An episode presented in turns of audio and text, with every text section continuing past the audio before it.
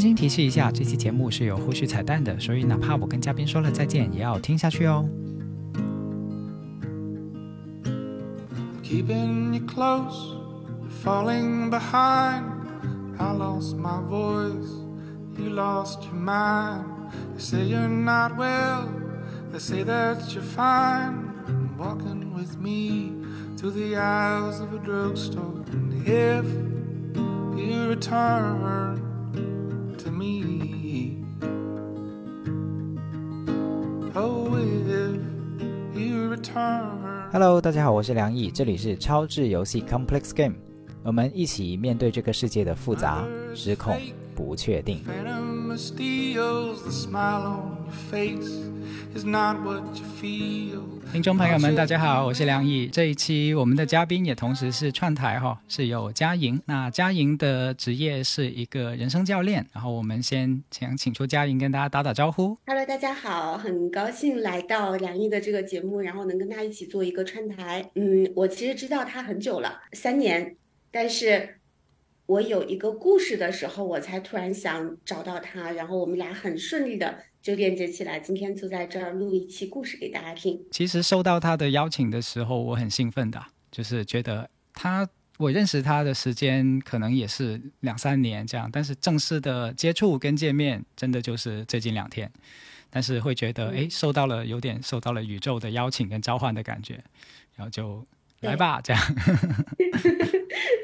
嗯，真的感觉是宇宙把我们联系在一起的。是是是，有之前有很多千丝万缕的，但最终有一些契机哦，可以促成了这次见面。然后，所以我也很期待、很开心、很想享受这个对话的晚上。我们今天的话题哈，我还是请嘉莹来讲一讲吧，就是你最初的这个话题的起源以及为什么啊？我觉得为什么是个很有趣的、很重要的问题。嗯嗯。其实最早的一个念头进来，应该是在一个多月以前，我跟我的一个创业者的客户聊天，他就突然跟我说了一句话，他说：“你觉得吗？现在社会太丧了，说我建议你去录一期丧丧的节目，呃，一定会特别好。”但那个时候我整个人是不丧的状态，我都不知道我我要我要怎么录一个丧，但这个这个声音就一直在我的脑海里。那直到两周以前，或者说就刚刚过去那两周。我是自己经历了一个全方位丧的过程，就是 全方位是从身体到情感到工作，然后到整个人的那个精神，就觉得我作为一个教练，我已经救不了我自己了。然后又从那个丧里面爬出来。当当我爬出来那一天，我就突然想说，哇，我很想把这一段丧丧的故事，把这一段记录下来。也许这也是跟当下这个社会的一点点。呼应一点点回应，对，嗯，而且这个故事我觉得有一点特别的是，它其实也不是一些重大的生离死别的事情发生了，就好像是生活中的一点点小事，可是他们都积累在一起，你就觉得不行了，崩溃了，过不下去了。对，在这个过程里，就是也有很多的觉察，就很想分享给大家。然后，当我想到这个主题的时候，我觉得我一个人是不行的，我就觉得我一定要找一个人来跟我做。那个时候，我第一个念头就是想到你，不知道为什么，就是宇宙的召唤。然后我就赶紧去加你的听友群，然后 去找蛋蛋帮我做推荐，然后我们就今天就可以坐在这儿来说这个故事了。OK。我觉得很有意思，就是你提到上上，甚至是说上到自己救不了自己，因为在我的想象里面，其实你是一个非常能够去接住别人、拯救别人，以及活得有一种阳光的感觉的人。但其实我猜，每一个真实的人在生活里面都可能有这种上上的时刻，甚至上到觉得说我真的动弹不动弹不了啦的这种感觉，一个很需要支持的状态。所以，可能这期节目。每个人都可能会遇到，真的会每个人都遇到的一种身心的状态，我我是这么理解的。然后也好像到底是什么启发了你，我也不知道哈。但是真的很契合，因为我们节目就是我我的节目叫超智游戏嘛，它的口号就叫做陪你面对复杂、失控、不确定。那好像这个上上上到救不了自己，就是一个非常失控又非常复杂的对的的状况，对吧？所以就很契合。所以我觉得很有意思，就是会。对每个人面对自己生命的一些过程跟阶段，会可能有启发作用的这样的一个初心跟出发点。嗯嗯是，这也是我会想聊他的原因。那我就开始说，讲讲我发生了什么。对你开始看看你从什么地方讲起，因为佳音之前有发一个他的提纲给我，然后我就我把我把我给呃镇 镇住了，就是因为他有很详细的用一个脑图哦讲了好几个阶段啊，五个阶段。那慢慢来哈，我们慢慢来，从最初从哪里开始讲起？嗯对。最最开始其实是身体给我警警号警示，那就是其实是发源于端午节。那在端午节之前，其实我已经连续就是比较高强度的工作了六七天，所以那时候就感觉已经满负荷了。可是像我们做教练这种职业的，又是老师，就是别人放假的时候，往往是我们最忙的时候。所以端午节那三天的假呢，我其实排满了，就是两两个白天黑夜加一个半天。全排满是 coaching 或者是 coaching 的教学，嗯，然后在那一天开始前，其实我身体就是高度紧张且嗓子哑了，就是那种有一点像要阳了，但是又不知道是不是阳了的状态，然后让我想到那两天半的交付，我就非常的害怕。但是你又知道教练学院的课已经排出去了，然后客户的时间也都约好了，就是我觉得我们不能有任何 delay，且必须得完美的交付。然后就那个过程中，其实是顶着哑的嗓子，然后非常难受的身体去做了两天的交付。然后我觉得很神奇的，其中有一天我是要完整的讲一天课，早晨的时候嗓子已经快要发不出声音了。然后上了八个小时课之后呢，反而觉得嗓子打开了，就是一种就自己都觉得很奇怪。但我通常的习惯是，只要这种高高。浓度的这样去交付之后，电量一旦耗光的时候，就要开始生大病，所以那个时候就带着一种非常担心生病，然后也终于交付完了。我这两天半，到那个中午开始瘫在沙发上，然后跟我老公一起去吃一个午饭，然后还憧憬说傍晚是不是能出去走走。但那个时候，其实我我自己的感受就是身体就是已经完了，嗯，但那个完了，它是还活着。可我怎么知道完了呢？就是你会发现，开始情绪上开始胡思乱想了，就是变得情绪极其的敏感，好像就要找一个找一个别的地方把那个火点着，嗯，然后就是证明我这儿我这儿结束吧，身体结束吧，再去点另外一个火。嗯，所以我点了什么火呢？就是我点了亲密关系的火。好巧不巧啊，这身体的这一趴，那第二趴就是亲密关系的。好巧不巧，是我跟我先生，我们俩人正好有一个家庭的安排，就是要把我们彼此的原生家庭，就是都聚在一起的一个安排。但在这个安排里呢，因为一些嗯，就是之前时间上的这个错乱。就需要聚，那再聚的时候，我先生我提了一个实方案一，我先生提了一个方案二，但那个方案二其实就是给我一种感觉是，他把我的优先级放到了最后，然后把他的这个原生家庭的优先级放到了更前。嗯，如果是在我在我们以前的模式里，其实我是 OK 的，但是那个时候你没有能量了。对吧？对，那一天我就，我就不知道怎么了，就是其实，如果我们正常看，不是一件大事儿，嗯啊，这也没有他也没有恶意，但那一刻我就觉得我的情绪极其敏感，然后腾就给他揣摩了一个恶意，就是 你总是把我排在最后，然后就跟他爆发了一场。然后我觉得可能是因为我们已经结婚了，其实，在婚前当我跟他吵架的时候，他都会第一时间来安抚我的情绪。但那天我还敏锐的觉得他并不想安抚我，嗯，他想跟我呃继续这个战斗和僵持，那个呢又加重了我对他的揣摩。你看，你不在乎我吧？你看，结了婚之后你就不在乎我了吧？太经典了，就让，对，就让我整个人呃就嗯，对，就是整个人好像。已经失去了一个对自我的那个掌控，嗯，就像你，如同你所说，我其实是一个能量，平时能量很高，然后也很愿意去接住别人和和照顾别人和把爱给到别人的人，但那一天我就觉得我不是了，我在那一天里我所体验到的嗯，就是我是一个非常非常饥渴的人，我是一个非常非常愤怒的人，对。我是一个非常需要被被接住的人，是，但是我但是我嗯没感觉到我被接住，就那个时候个人就就我在想，其实你很需要体贴，你特别想有一些体贴跟照顾，对吗？对我听到你说到这儿的时候，我就是感觉就是很想哭的那个感觉。对，如果我那个时候得到了，多好呀！嗯，也看到了那个时候的自己。我觉得你特别厉害，就是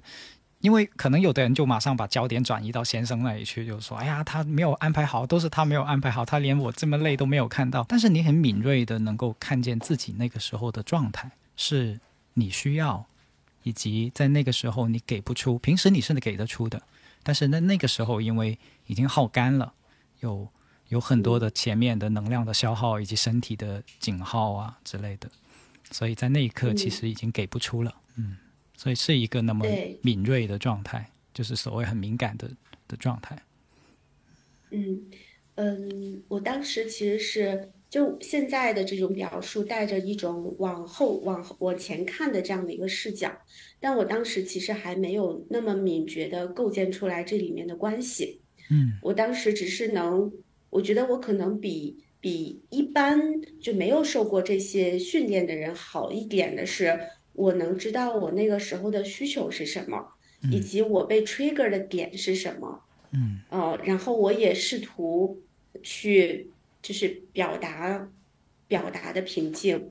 嗯、我其实也有看到他，他也在最开始的争吵结束之后，他出去走了一圈儿，然后他回来试图想要接住我，我也看到了，但是我就是觉得不够呀，不够呀，嗯，我我好渴呀，我就是需要你最直接的满足我我要的那个，告诉我，但是他他不知道，他还在事儿的层面上满足我，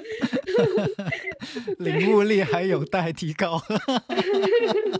他尽力了，但是但是对这对直男的世界来说，可能有一点过于复杂，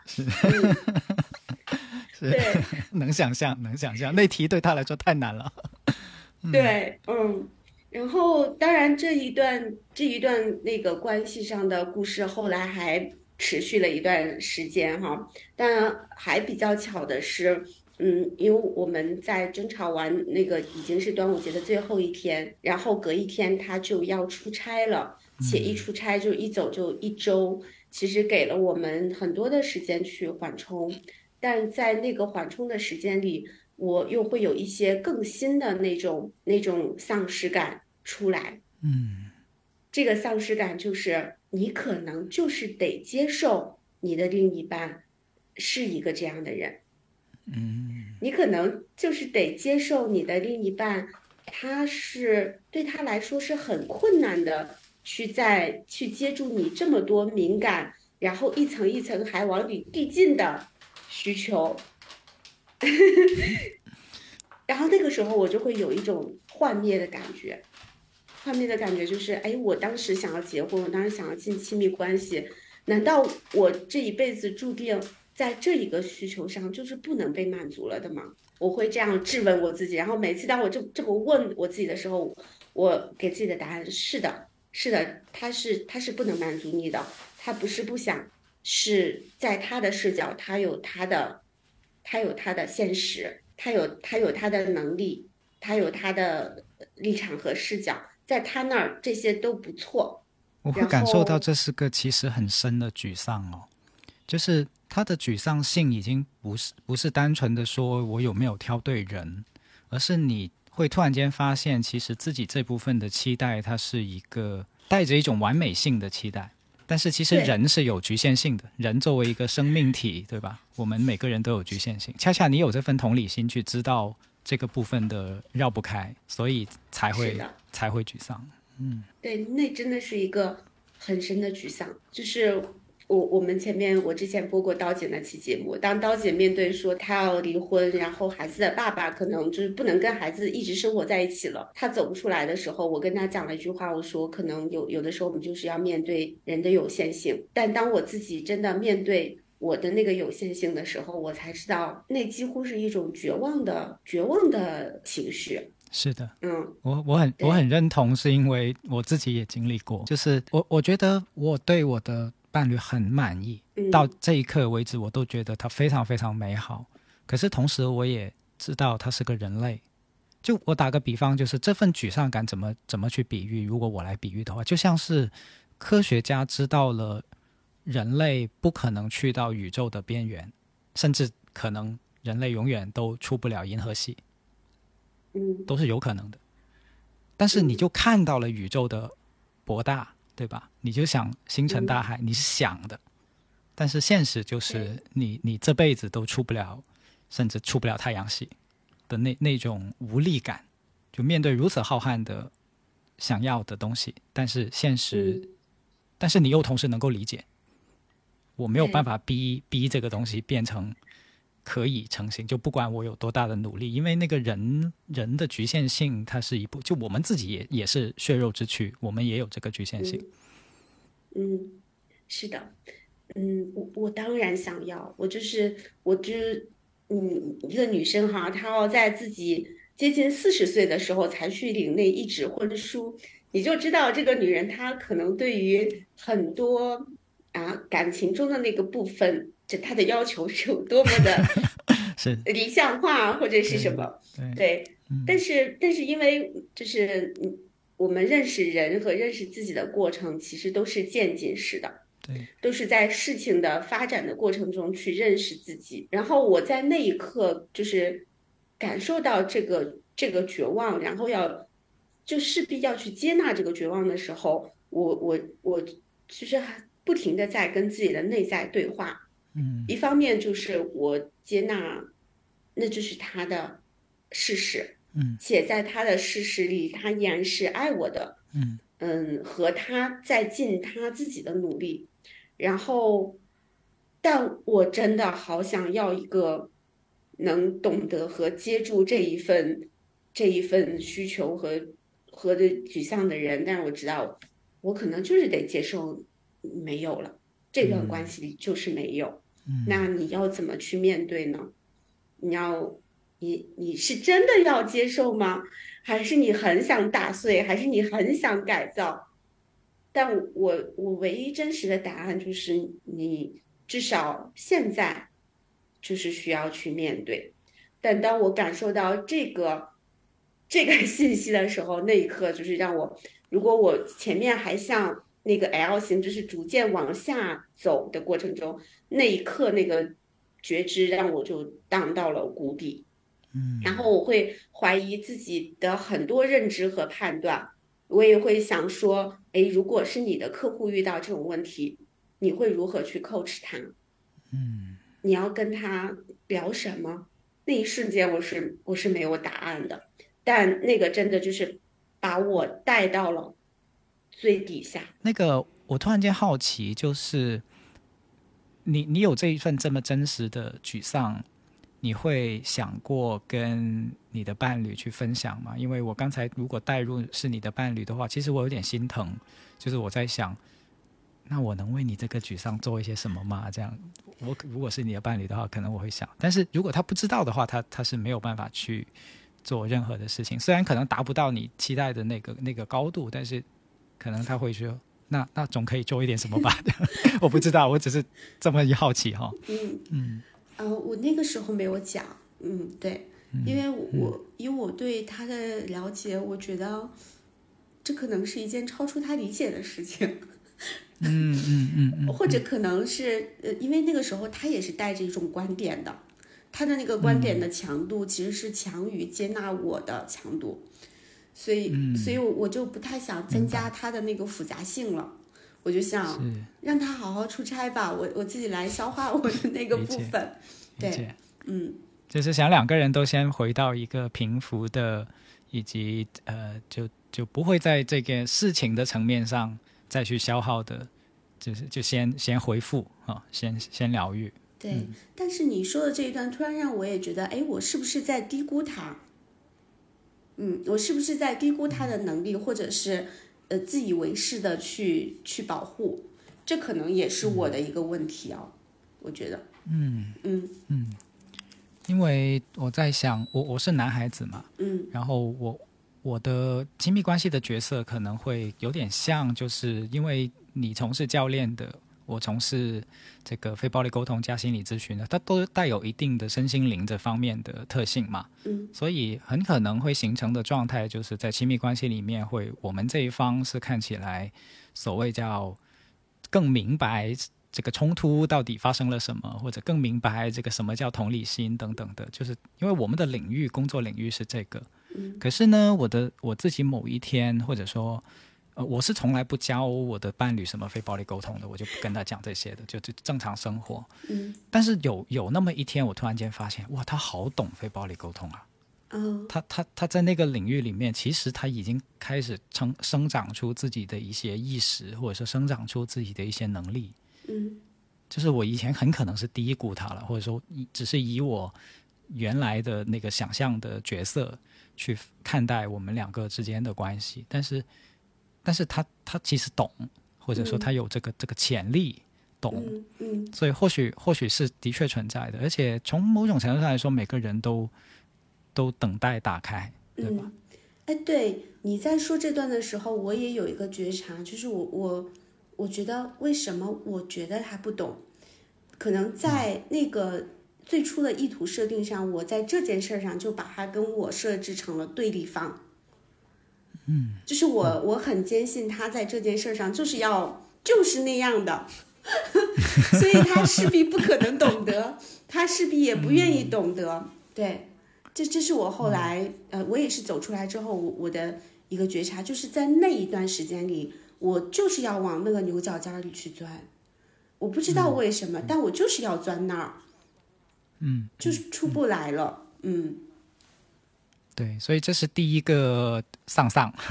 对吧？嗯第一阶段的上上，确实我们有的时候会那个情绪来的特别强烈，尤其是在能量低的时候，那个情绪的发酵速度就会比平时快很多。对，嗯对。然后那第一个阶段的丧丧，其实是从身体崩溃转到了关系亲密关系里的丧。然后如果我的那个两周的丧是一个 L 型的话，在亲密关系的那个点上，我就进到了那个 L 的那个树的那个底部，然后就一直在底部躺平了一段时间。Oh.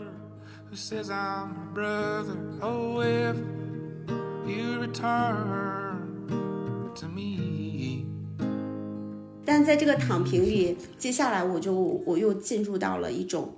通过身体的不可控，从而感知中年的衰败感。这听起来挺惨的。那这是怎么发生的呢？就是其实我是有一个日常健身的习惯，然后当我先生出差的这个时候，我依然也是每周规律的去见私教。但就在那一天，我就准备换上嗯健身服，然后去见私教的时候，我赫然发现自己的肚子上出现了一个圈，一个游泳圈。然后我其实是一个核心力量很好的人，那我在一年以前一直就是腰是有马甲线的，所以那个那个平坦的腹部一直是我觉得我自己还年轻、身体状态还好的一个标识。但当那一天早晨我看到这一圈游泳圈的时候，然后我我就在问自己，腹部的这一圈脂肪，它们在我身上多久了？啊、然后的答案是，呃，至少你有觉知已经几个月了。然后我就问我自己，那你对它做了什么？我回答说，我每周都去健身啊，我还最近还加强了私教。然后我发现，就是运动对我来说不再像以前一样管用了。嗯，以前当我想要瘦的时候，我就是去运动和用饮食来控制，我一个月可以瘦八斤。但是我最近几个月也在运动和饮食，但是我一斤都没有瘦，我只是又长了两斤，然后掉下来，但跟我决定减肥的那个起点没有任何变化，所以这个时候就是非常非常沮丧。这个沮丧又跟亲密关系的重合，就是你看你无能吧，你看你真的是连身体也也没办法吧，你连减肥也你也做不好吧。然后但这个时候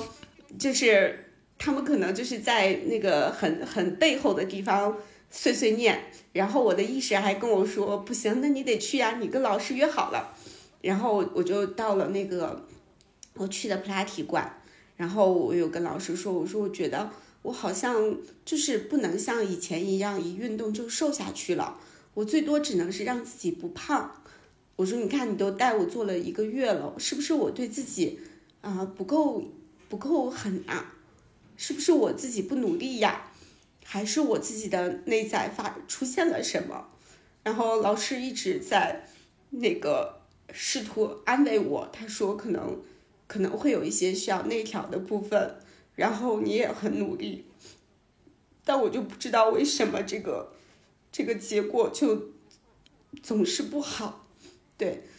但那个时候呢，就是其实啊，现在想起来会哭但。那个时候其实还是按照惯性，就是好好的去做运动，然后去调动身体。我我我在出了很多汗的某一刻，我能感觉到我的身体在跟我求救，啊，然后他他的求救是，他说他他知道你现在很累，但是。但是这是你拯救自己的一个方法，所以请你坚持坚持下去。对，就在我非常累，然后出很多汗的时候，我是能感受到这个这个身体的求救的。然后我也好像跟他说，接住了，接住了这个信号，会救你的，不会不会放任你不管。但那一场就是那一天那个课结束之后，嗯，通常我的。我们上一个小时，老师走了之后，我还自己还会再去做一些，呃，就是滚轴啊，去把身体放松。但在那一天滚的过程中，我真实的第一次感受到，就是一种对抗中年的衰败感，就是我我我真心接纳，哦，这可能是从三十九岁转向四十岁，你的身体可能真的会有一些状况出现。然后你要去接纳，你没有以前减的那么快了，你会容易变胖，然后你，你运动起来就会觉得很吃力。对，我以前总是看人家就是四五十岁，然后七十多岁还那个身体维持的好好的，然后还很那个乐活的去做运动的那种，我觉得那应该也是我的人生。但真实的到我身上，我知道。哎，至少现在这个阶段它没有那么容易。对，现在这个阶段你就是要去熬过这段时间，然后那个更好的你想要的状态的你才会出来。但就是就很想感叹，哎呀，熬的这段时间好难啊！到底什么时候这个转折才会出出现？对，但在那一刻就是突然有一点嗯。啊，身体就是也是要认命，就是可能基因也就是不允许你太瘦的这种这种感觉，对，嗯嗯，我有看到你一边在把它讲出来的时候，自己也会那种难过就还是重新涌上来了，还是会说的时候很明确的感觉得到那种关于衰退，那种关于我。的状态在下滑，就是甚至人生意味着身体在一个转折点，就是以前可能是少年，对吧？身体给你正向的那种反应，但现在可能就是有种啊，我要面对一个往下走的自己，身体的状态的自己。所以我中间没有打断，是因为我我开始在感受这种，就它是很真实的一种一种难过，就是那种少年不在。然后要接受一个新的版本的自己。对，那是我第一次去感受中年这件事儿。啊，我以前一直觉得自己从心态，嗯，然后到各个方面，我就觉得我就是一个小姑娘，就是一个小女孩儿。对。你刚才还说没有生老病死的大事，这不就是大事吗？这是很大的事。感受到自己中年的瞬间，这是大事。对，真的是啊，那个瞬间就是。很很奇怪的感觉，就是嗯嗯，就是要忍啊，对，不容易不容易过去，就那个瞬间的冲击力。嗯嗯嗯，哎，但我感觉现在说出来好像还好一点，好像多了一些力量帮我接纳这件事儿。嗯，或者以一个更怎么讲呢，更有仪式感的方式，嗯，去去。我我突然在想，我突然在想，这份沮丧感的冲击力的，在在那一瞬间，甚至延续到现在，嗯，我反而看到另一个相对应的的画面是，你的少年感或者说少女感好强啊，就是恰恰是因是不是是不是因为恰恰你的少年少女的那部分很热烈，就是就是那个身体，我我透过锻炼或者我透过我的努力，我透过呃我的事业，然后给我的正反馈很足，所以那个让你觉得很强烈，然后一旦那个中断了，或者说要往一个反方向的转过来的时候，所以就会冲击力很强。我表达的有点抽象哈，可能词不达意我，但是我我在努力。我 get 到了，嗯嗯，我觉得可能是那样，因为嗯，真的对我来讲，我我许久没有陷入过能长达两周的丧的感觉，嗯，甚至觉得我自己都救不了我自己了，嗯，我这都准备就把放任自己去去，你就去漂流吧。我也拿你没办法了的那种感觉，那为什么会突然要在人生中经历这样的两周？嗯，而且我也没有想到，我居然是在这个部分哭的。我一直以为可能最嗯容易让我哭的应该是关系吧，但我我觉得关系还好，就哪怕是觉得要接纳绝望，也就接纳了。但居然是在身体这一部分哭的，我觉得他也许真的是在扭转一种心境。嗯是是，因为这个所谓中年少年，它不仅仅是一个所谓年龄的标签，嗯它还包含了我们非常多身份认同，就是我是一个怎么样的人，我现在正在过一个什么样的生活。比如你你给我的印象就是一个青春阳光的教练，嗯对吧？你你你想一想这个角色所以及他附带的生活方式，嗯对吧？是那种多么的向上走的，或者说，呃，把人要带出一个迷茫的状态，或者把人带出一个呃绝境的这样的向导的这样的状态的。嗯所以那个身体的衰退，或者说那个身体想让你去认认命哈，你用的词叫认命，认认的那个那个东西，跟原来这些身份或者说原来的这些生活方式，它的反差其实是蛮大的。嗯，甚至我感觉的是，生活方式还在继续，但在那个方式下的我，好像跟以前不一样。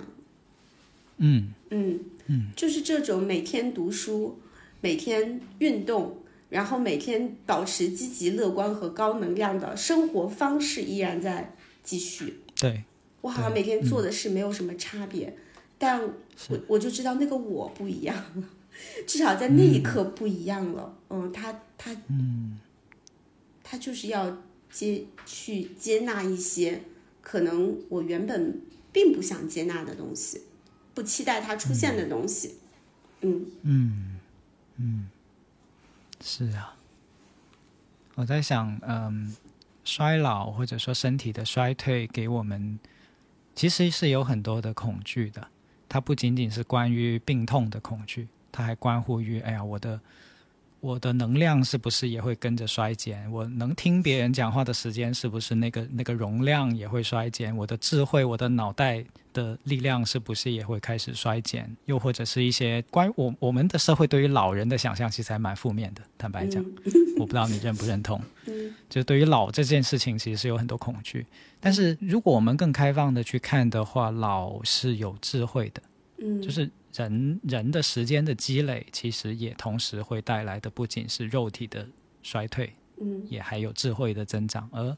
这个肉体的变化，有的时候也会产生另一种正向的效果。比如我看过有一个老师很有智慧的老师，嗯他是把自己的缓慢变成了一种力量，就是因为他特别慢，所以反而给他的学生或给他周围的人一种力量。嗯一种价值，就是它的慢，如果在一个快节奏的跑比跑步的比速度的社会或者说价值体系里面，那是个弱点，对吧？嗯但是他的慢，他运用得好，或者说他跟自己整合得好，他就变成一种新的力量、新的智慧。嗯，这点我有感觉，就是我会发现我在做教练的时候，我更敢于留白了，我更敢于就是在一定的时间里，可能就是不说话，或者我就是出那个叫嗯逆扭转的那个问题，我可以出得更慢，我可以更安定的在那儿就稳稳的等客户出来更多，这是我觉得好的那个部分。然后我很奇怪的，在你刚才描述的这段里面，我我去链接自己的感受，我发现我没有关于一个老的恐惧，我也觉得老是一件自然且美好的事儿，就那里会有很多宝藏出来。我觉得在那个当下，我不能接受，或者说很艰难的在接受的是什么呢？就是在我前面刚认了。感情中，你可能就是拿不到一些什么，你就是要认这个。到身体中，身体你就是得接受，有时候你努力了，它也不会有即刻回报了，或者你想要的那种即刻回报，你要认这件事儿。我就是感觉，要不要这么 密集的在这两个维度上都让我认怂呢？认命二重奏。对。我我懂了，认命二重奏。对，就是 是是这样吗？嗯，是，嗯，对对哈，对，会有一瞬间感觉到，哎，好无能。对自己的能力边界跟能动性边界的两次大挑战，对，接连挑战，接连立体挑战，嗯嗯，然后确实，然后紧接着第三重挑战就来了。这种挑战来自于我的事业，来自于我的工作。对，其实我我做教练一直还是蛮蛮顺的一个人，甚至好多教练行业的小伙伴都很羡慕我。我自己也觉得我真的是哇，就是太有天赋了，你生来就是做这个的。然后呢，在我接受完这个身体的打击之后的第二天，我接到了一个新客户。那因为我们教练行业有一些职业道德规范的原因，我不能去讲更细的内容。但我试着能够去表达，就是这个客户他在经历一件极其重大的人生挑战，而他的背景。是显著是非常好的，就是不是普通人，他所面临的事情也不是我们普通人一辈子能遇到的那种量级的事情。这个量级在他的人生中可能都是一次要么生要么死的事儿。然后是我跟他的初见，我要去 coach 这样一个主题，然后那且因为因为一些特殊性，我必须得到他的那个场子去。那一场教练做了两个半小时，然后。回来之后，我会有一种很奇怪的感觉。这个奇怪的感觉就是我不知道我这一场教练做的好不好。嗯，或者我们换句话说吧，就通常你你一场教练做的好不好，你跟对方都特别知道。换句话说，就是我觉得这个也挑不出来什么错，但你就是知道他不够好。嗯嗯。然后在那个路上，我在我回来的路上，我就我就在这感觉里，但我不知道问题出在哪儿了。我只是会有一点遗憾，说，哎，这么大一个客户，这么重要的一个事情，你好像做的不够好，还在头脑的层面。然后当天晚上，当天晚上我就做了一场噩梦，在噩梦中惊醒，然后那个时候我的身体就是。体验到了一些非常极极致的恐惧，我知道跟那一场教练一定有关系，但是我还不知道关系是什么。哦，对，嗯，然后接着我又去做了我的第二场教练，就第二天又来了一场，在那场教练里呢，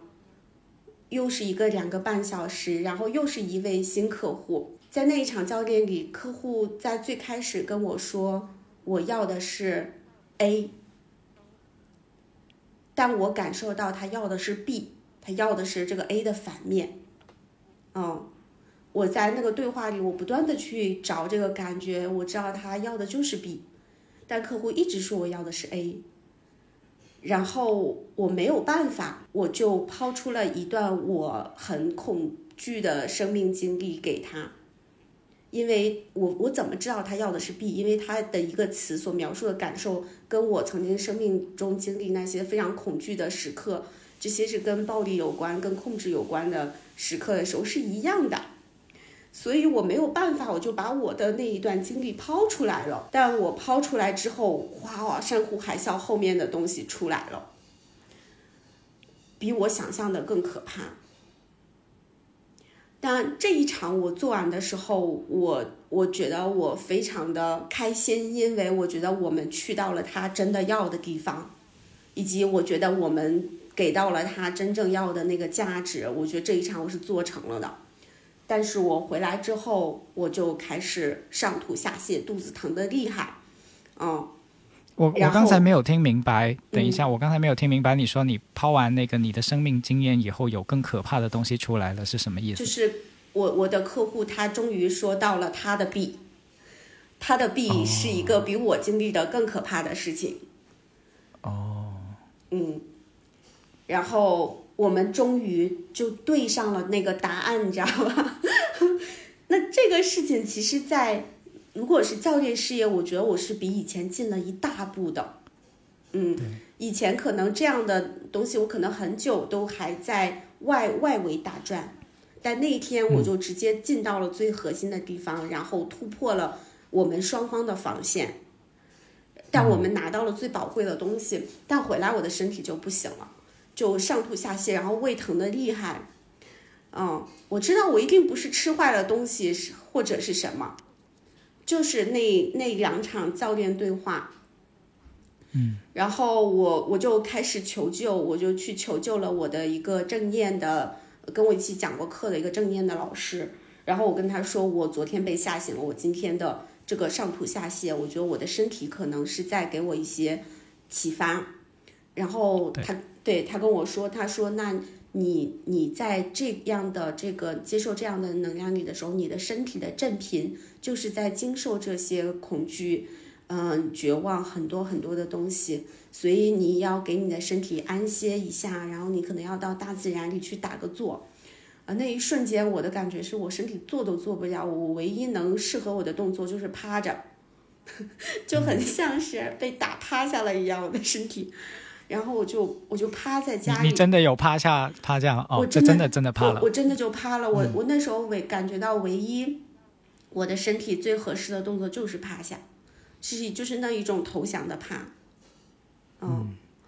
然后在我趴下的那一瞬间，我突然就解开了我前一天自己不知道做哪里做错了的那个议题。我发现，就是我的客户的身体一定是害怕，但他的头脑告诉他的是他相反的方向，所以我们两个都被他的头脑欺骗了。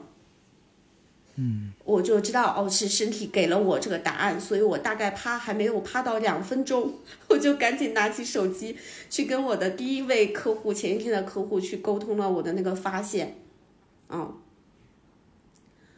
但啊那一天就是我真的就之后那个上吐下泻，就喝吃不了别的，只能喝粥的状况又持续了两天，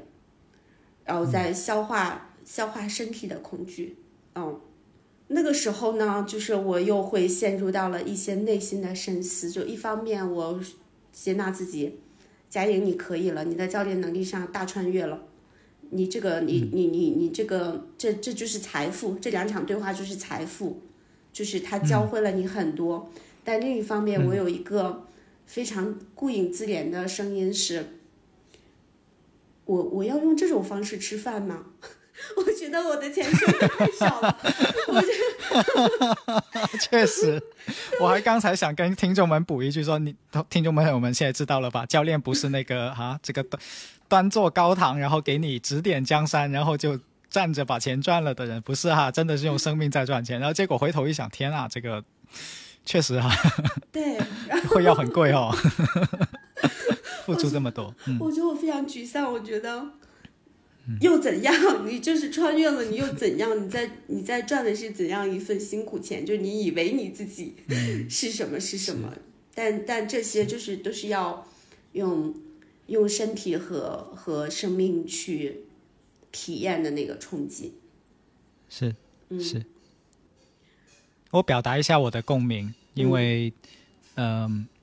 就是它不是纯粹一种理性上的对话，它是就是你要接住那一份他生命里面的，可能是好多好多的灾祸，或者是呃所谓叫负负面的经历的那些能量，然后施加在他身上的那些规训、规则等等，因为你跟对方对话的过程。他的思路，你要跟着他思路走的嘛。然后他的思路的阐述的过程，其实就附带着这些规训、规则、影响各种各种力量的人生经历的影响。就是如果我们看得很透彻的话，就是生命的长河，一个人的生命长河，就由他过去所有的经历汇聚到此刻，成为你来到你面前的人。所以你接受的不仅是是面前这个人的三言两语，你接住的其实是他的生命长河。可能甚至还包括他的父母的生命长河，他的他的身边人，就是他的职场等等的家族在他身上所有的所构成的这些生命长河，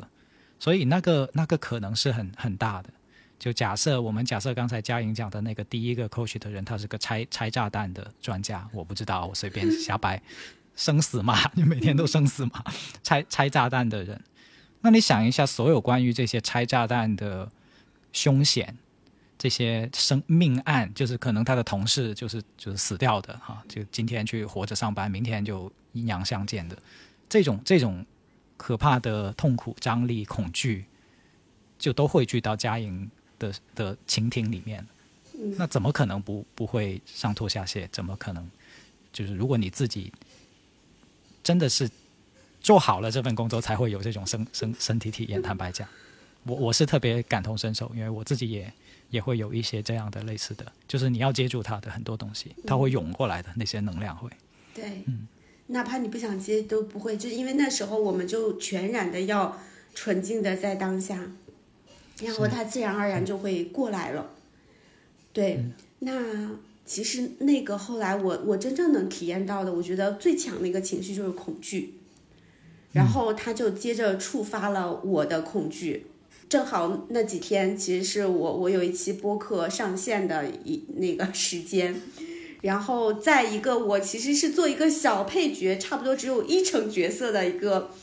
节目里，我依然听到了两句让我非常扎心的评评论。对，其实，在我的身体经历恐惧的时候，这些东西就被勾起来了。第一句是，因因为我在里面讲到了阴性能量和阳性能量，然后就有一个人骂我说是。我是直男凝视，说我说我天哪，这个标签贴的。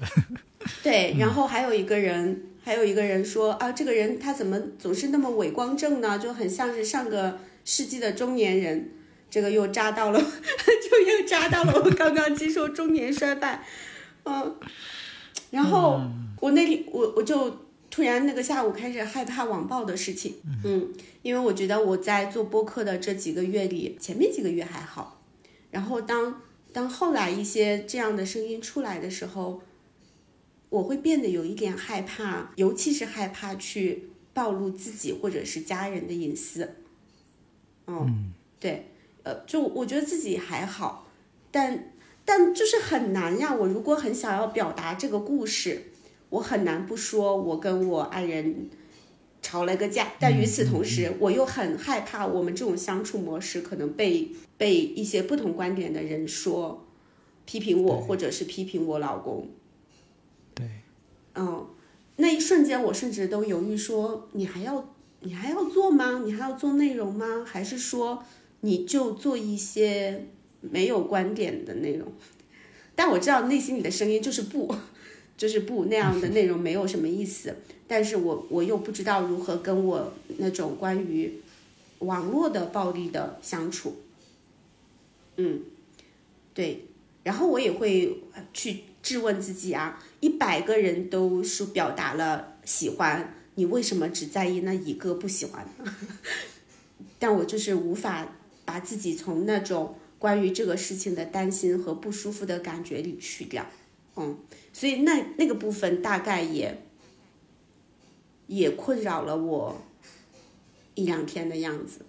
嗯，我后来就没有没得想了，我觉得身体会给答案，那那身体的答案就是我还在录，我还在说，嗯，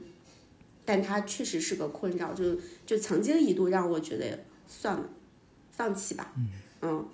但我也会更看到说，所有的事儿可能真的就是有两面的，你要去享受表达带来的那些好，你就得承受表达带来的另外一面的伤害。嗯。而在面对伤害的时候，你说我准备好了，我准备好了被伤害，来吧。我 我总觉得是啊，有一点假，嗯，就是那种感觉，是。没有 ready，嗯，尤其舆论这件事情，网暴这件事情是一个你了解人性越深，了解舆论越深，就会知道这个可怕的程度越大，对吧？就那个、那个，我们不把它叫敌人，但是那个议题确实是一个很重大的议题，以至于它的深度可能会让我们突然间感觉到害怕，就是自己能不能处理得过来这种这种张力。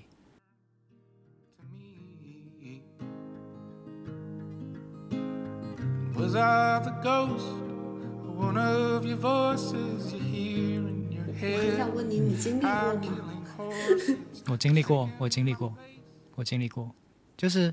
我觉得那种经历是不能很简单的说用你不要在意别人的评论啦，或者是哎呀有两百个人在说你好，只有两个人说你不好，你为什么还介意？就是理性上是这样，嗯但是那个 trigger 那个那个刺激点以及那个那个恐惧的真实性，所以我我我一点都不怀疑，就是有人会轻生或就是就结束生命是因为网暴，因为那个情绪冲击实在太强烈了，那个绝望感，那个往下掉的感觉实在是太可怕了。那个是只有亲身经历过的人才会知道的那种那种痛苦感跟跟绝望感。而同时我，在我我在想的事情是，你刚才说的特别对，就是享受表达的权利的同时，会经受各种的 backfire，就是嗯就是回火，就是这种考验。可是这个里面，这个里面，我我我在想的事情是，嗯，就所谓怎么做准备，就这件事情它，这主要是我们我们说准备好的这个的虚假性是在于我们没有一个教育的部分是在筹备真正意义上的筹备这个部分啊，我们的。学习内容、学习科目有哪一个真的跟这个部分相关嘛？对吧？所以你要说筹备、准备，或者说我准备好了，这个纯粹是给自己喊口号、打鸡血嘛？它的不不是那个真正意义上的有机的准备。所以我觉得问题是出在这里，就是或许他是很需要准备、很值得准备。就是比如说，如果我们有孩子，我们有下一代，一个孩子问我们，可能我要在高中的时候，我们学校都有聊天区，我说错话我就会被网暴。那但是我又想说，嗯那我我能怎么样更好的去准备？然后我们作为大人，可能就会发现，好难哦，是啊怎么怎么让一个孩子去去准备一场网暴呢？这样，这成为了一个很，我也邀请所有的听众跟我一起想，我觉得这不仅仅是我跟嘉莹在面对的问题，这是一个值得我们所有人一起用我们的智慧跟跟力量去问的问题。假如有一个孩子问我们，我要准备，我能透过什么过程去准备一场对我的网络暴力？我们要怎么准备？怎么让他去准备？那个人就是我们自己，也同时是我们自己。如果我们的答案现在是很空白的，我们承认这个空白性，因为这就是我们未来要去书写跟跟创造一些东西出来，才会发生改变的部分。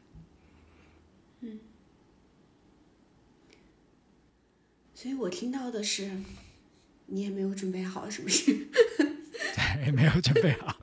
我听到这个挨了刀子。对对对，就是就是挨了刀子，我们就承认是被扎得很痛。嗯，OK，我也被扎痛过。嗯，那我现在突然觉得，我就还变得在这个部分变得更有力量一点。原来看别人也也挨过杀，真的是会这样。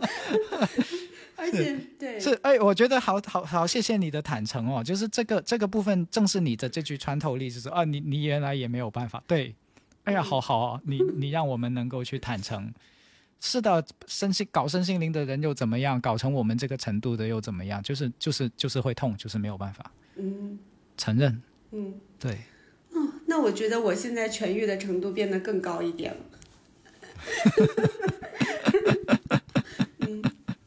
嗯。嗯，但是嗯呃，反正在那几天嘛，就是真的是身体身体也在也在也在渡劫，精神也在渡劫，然后有很多人的需求让我去站台的，让我回答问题的，约我出去见面的。然后我也都接了，但是我后来很强烈的一个感觉是，我好不想接呀，我好不想做一个好人呐，我好想全都拒绝呀。对，嗯，然后但是呃，最后还有最后一刀，最后一刀又来自于我先生，然后是他无意中插的一刀，是让我接下来过了最难的两天，就是我不讲到他出差了一周吗？但其实周末两周六周日他是有事情的，但他周五会回北京，那我就觉得他周五应该会回来吧，就是安抚一下我，或者我们那个节还没过去呢，总是要谈一谈吧。嗯，结果他的飞机晚点了，因为我们俩在北京都有个房子，平时我们是住我这边，那他有事情的时候他住他的那个房子，然后那一天飞机又晚点了。嗯，他跟我说晚点了，就到北京已经八点多，我我就以为他会回来，但他可能以为他已经表达过他不回来了，我就等到了接近十二点，然后我问他你是不是今天不回来了？他说对呀。那一刻我就感觉就是最后一根稻草，然后他在这根稻草被压断了，他在跟我讲说，你看。你前面以为的，他不把你当放在高优先级上，他把你放在最后一个优先级上，一定就是这样吧？你看，你都告诉他，你又被吓醒，你又你又上吐下泻，他依然也不会回来看你吧？他也并不觉得说你们已经冷战了一周，这个事情应该被解决吧？然后他就他就他那天晚上没有回来，然后我嘴非常硬。嗯，是说，那你以后什么时候回我这边，请你记得告诉我，我好给你留个门。但其实我心里真的就是已经 绝望了，就是。然后我就那一天晚上到三点多都没有睡着。我之前培养了很久早睡的习惯，就想在十点多就要睡觉。嗯，在那一天彻底崩塌，三点多还没睡着。然后之后几天我就都要差不多两三点这才能睡这样子。嗯嗯。好奇怪，现在居然想起那天的那个，嗯，崩塌就已经没有什么感受了，反而印象最深的是之后就是周六和周日。其实我原本还是刻意减少了一些工作量，想多有一些亲密关系相处的时间，但结果最后变成了那两天我自己呃每天一个教练，然后每天在家里就在北京的盛夏之，北京那两天有四十度。然后我在家里一个人吹着空调，那两天我真的觉得自己快抑郁了。嗯，嗯，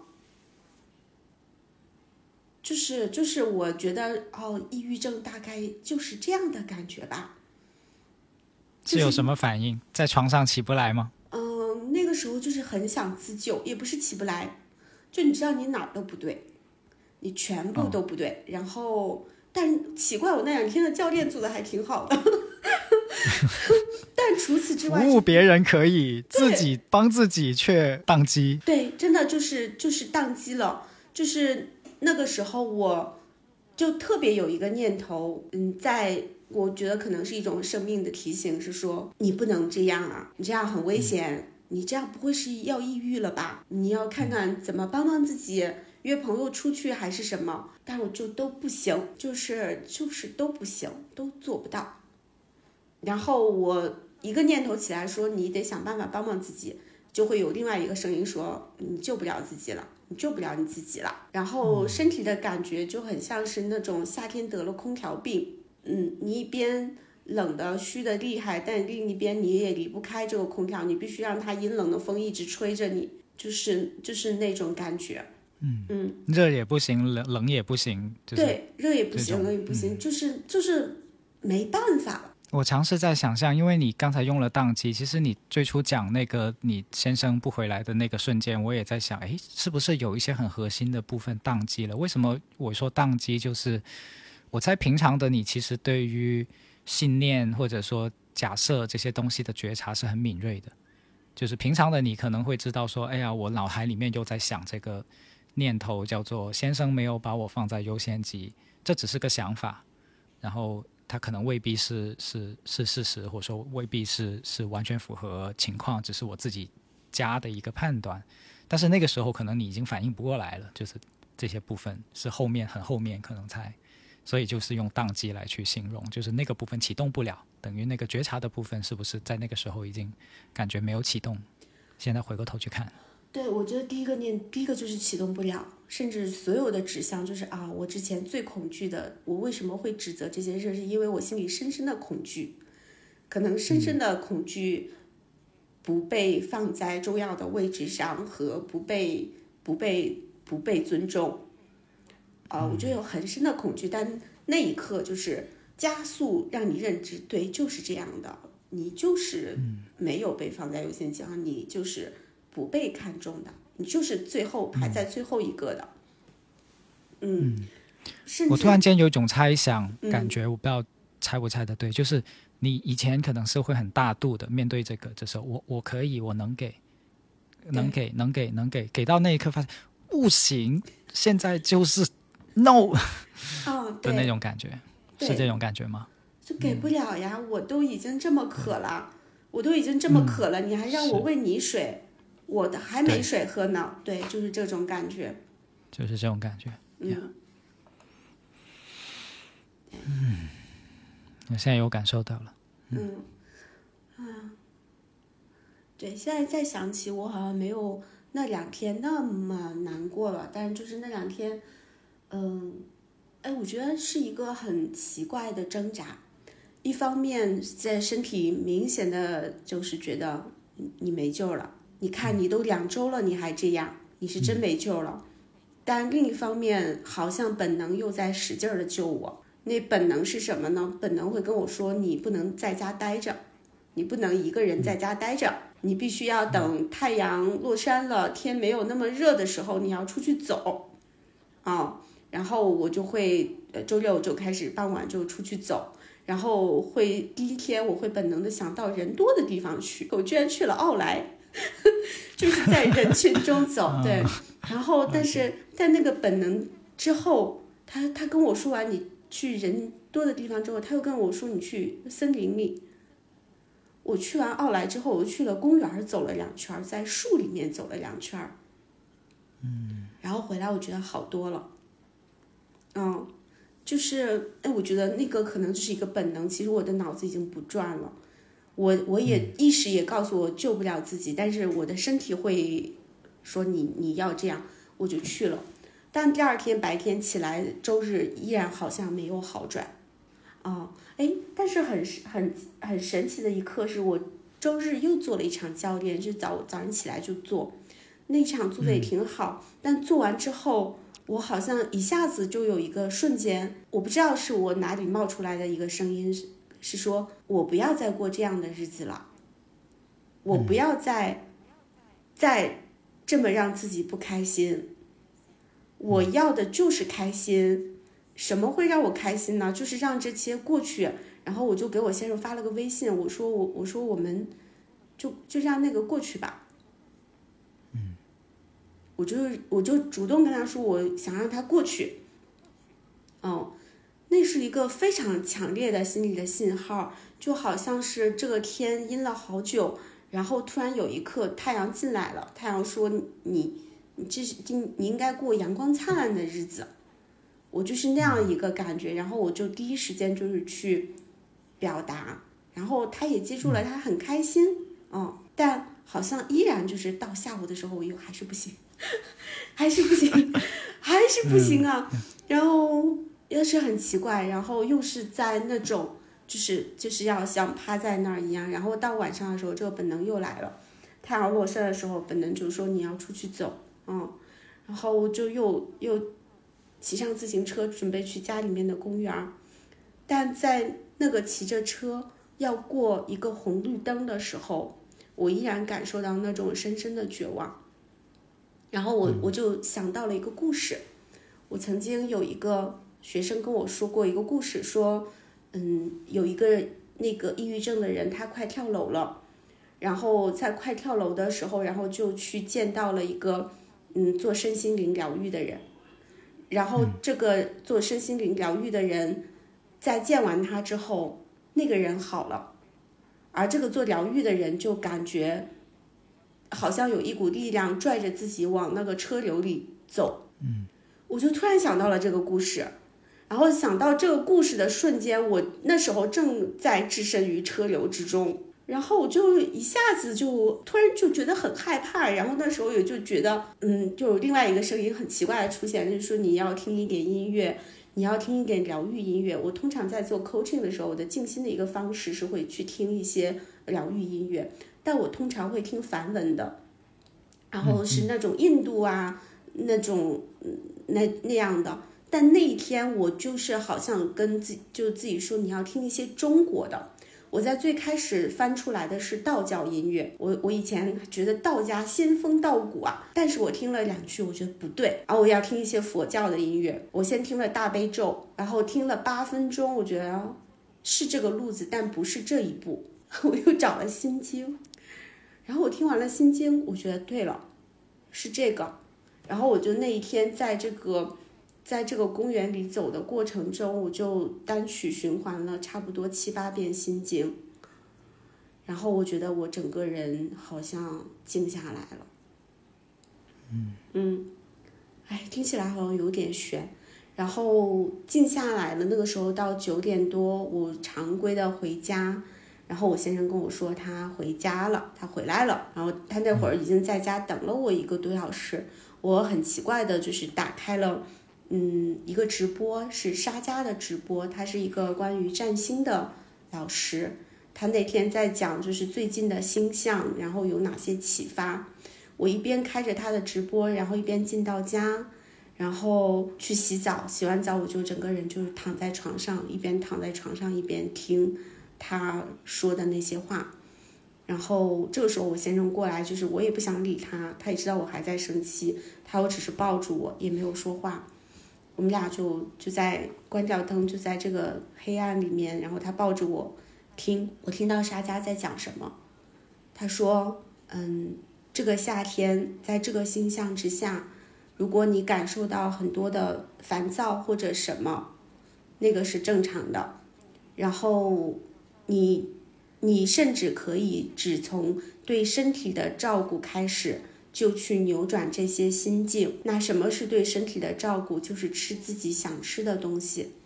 你不一定需要吃很多，但你去吃你想吃的，你去吃你想吃的里面最好的那个东西。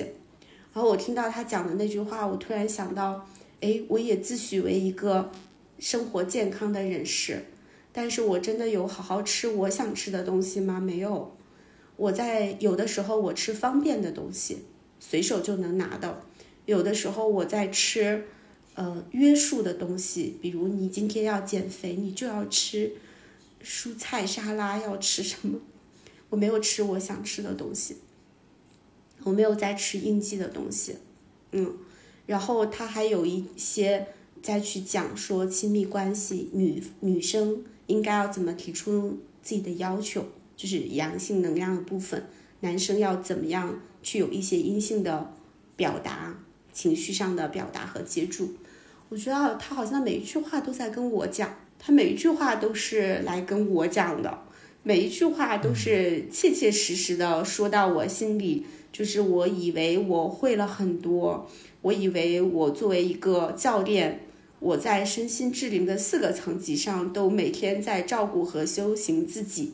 但其实不是。我的头脑知道了这里面所有的要素，可是我的身体没有执行。我的身体在执行我头脑里以为对的那些东西，而那个试卷已经是被篡改了的。是的，对。然后我要回来去做我自己的这个试卷，就是用我真实的感受。然后我就转过身来，然后跟我先生面对面抱着他，嗯，好像就是那一刻，我觉得我在回应我早晨那个太阳照进来的声音，说你要过快乐的生活，你要过好的生活，你不要去钻那个牛角尖儿，执意那个对错，你要快乐。嗯，哎，好像那个晚上之后，我开始变得快乐了。然后周一、周二到今天周三，我这两天真的都有在吃我真正想吃的东西，然后就是就是听我想吃什么呢，就去好好的吃它，然后去为着快乐做事儿，然后我觉得我哎好了，我走出来了，嗯。是。我刚才听整个过程，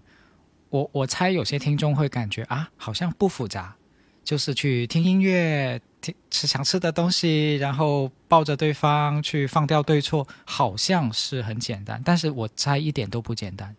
就是当你置身其中的时候，你才会发现那些好像很容易做的事情，却在你真正要去做的时候，才体验到它的重量。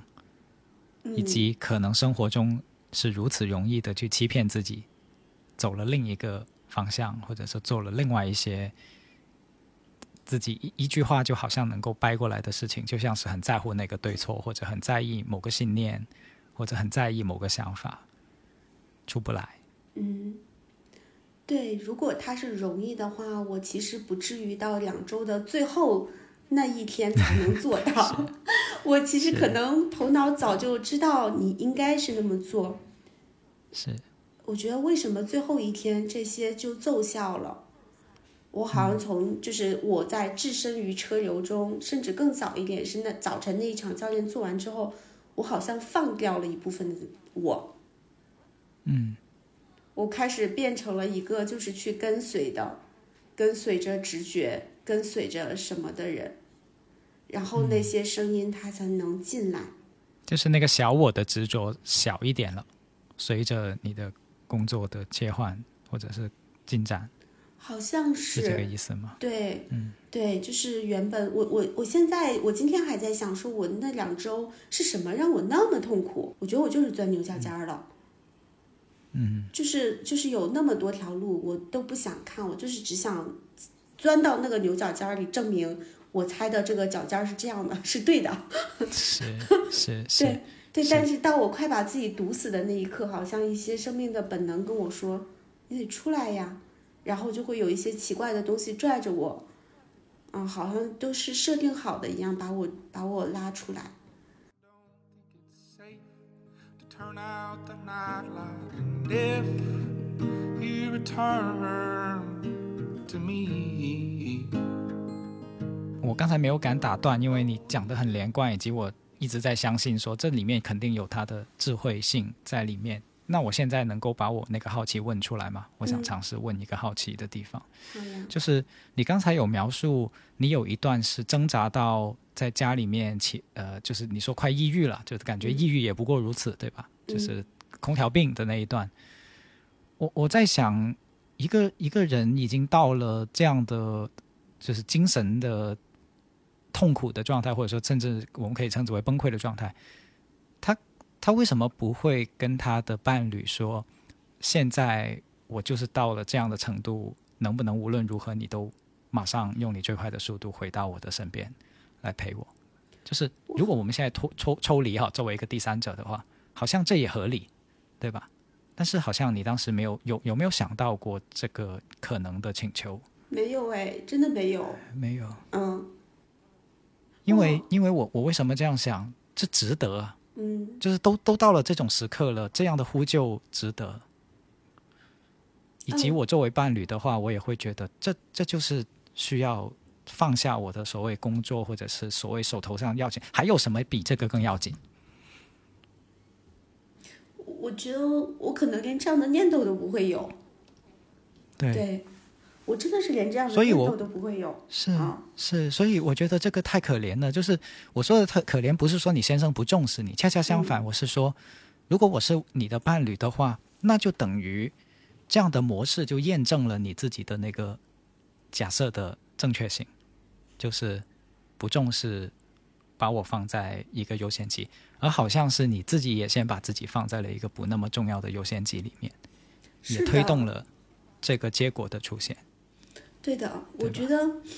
嗯，哎，我好像这种模式好像不只是跟我我爱人，嗯，跟我父母，跟我甚至我我那个时那两天我好像觉得我非常需要一个朋友，我非常需要有一个人跟我一起出去吃个蛋糕、看个电影什么的。是，但我觉得我好像没有办法麻烦别人。我想到我我可能哎，我最好的朋友他可能在，嗯、他在养胎，然后我其他的朋友他们可能都工作了一周，他们很累，我我没法张口说去